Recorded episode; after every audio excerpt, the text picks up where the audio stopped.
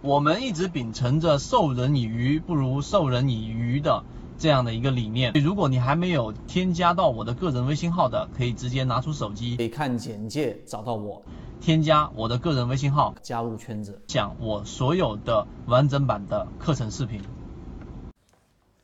如果你是一个交易的新手，那么后面这个视频对你来说就非常非常重要了。今天我们给大家去讲。怎么判断一个理论到底是否具有实用性？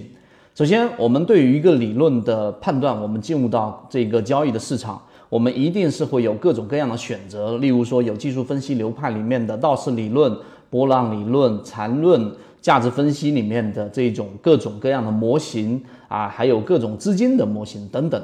那这个啊，你的选择就相当于是一个我们初入新手村里面的一个默认设置的选择。那到底我选哪一个理论是作为我走出新手村里面的一个关键呢？这里有一个判断的三个标准，发现这三个标准，一个就是一般性，一个就是简单性，一个是准确性，它实际上是没有办法同时满足的。这是第二点，我们要告告诉给大家的。所以你在筛选一个模型理论的时候，大家呃到底以什么样作为一个标准呢？第三点，我们给大家说，有一个非常著名的管理学家叫做卡尔维克。他说过一个叫做这个理论之中，大家可以想象一个钟的一个面积，上面是十二点，下面是六点。那么在十二点的位置呢，就是刚才我们所说的一般性啊，一般性。那么在这个八点钟的这个位置呢，实际上就是我们说的简单性。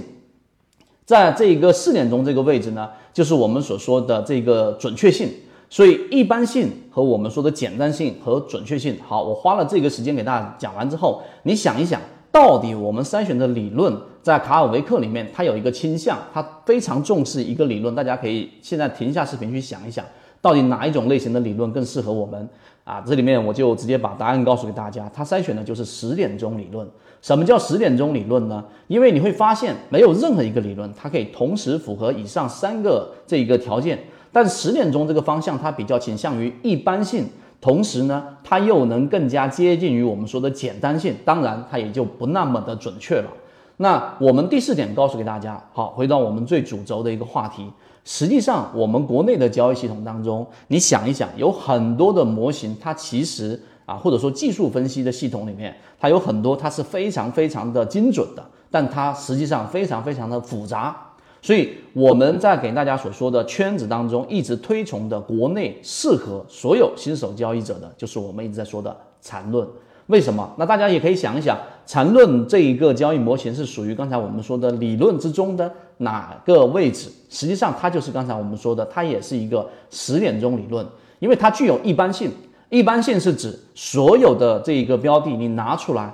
它都完全符合在缠论里面所讲的这一些我们所说的原理。例如说，当它形成下降趋势的时候，它必然符合下降趋势的标准；上升趋势也是符合上升趋势的标准。一旦形成背驰，它都是在每一个标的上都可以找到一个对应的位置。所以一般性它符合了。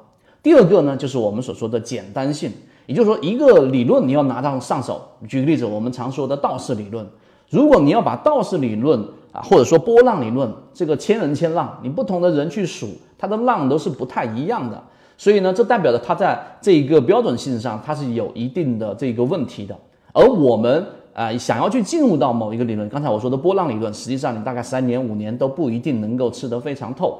而在我们所说的缠论当中，它其实它具备有刚才我们说的一般性以外，还有它是比较简单的十点钟方向，因为它比较靠近于刚才我们所说的八点嘛。为什么它具有简单性？原理很简单，它可以达到我们圈子所说的肉眼识别。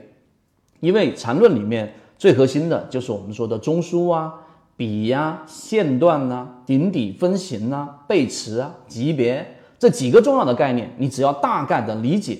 那么实际上，任何一个标的在你面前，你都能很清晰的判断它到底是第一类型买点还是第二类型买点，而且是刚才我们所说的肉眼识别。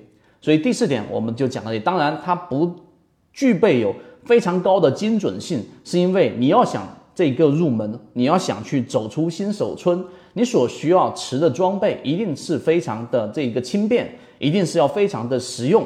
所以到后面你需要不断不断的进化和优化。那么我们在圈子当中也给大家说了缠论放大镜等等的，在一些细节的这种精准性的判断上做补充。但作为我们交付给大家的这个泽西缠论十八讲里面，实际上就已经做到了十点钟理论所达到的一个要求：一般性跟简单性。所以大家可以用这个作为一个判断，也可以在评论区里面给我们留言。所以说，你认为啊，在哪一个理论或者模型当中，它是符合十点钟理论的？亦或者对于我们所说的这一个理论之中，你有什么更多的看法？我们可以在评论区里面交流。好，今天讲这么多，和你一起终身进化。缠论就是一套买卖系统，能够帮助你在交易过程当中寻找合适的个股买卖点，一步一步的去完善自己这一种模块。并且呢，成功率会逐步逐步的增加。想要加入到圈子进行系统进化的交易模块，可以看简介找到我加入圈子。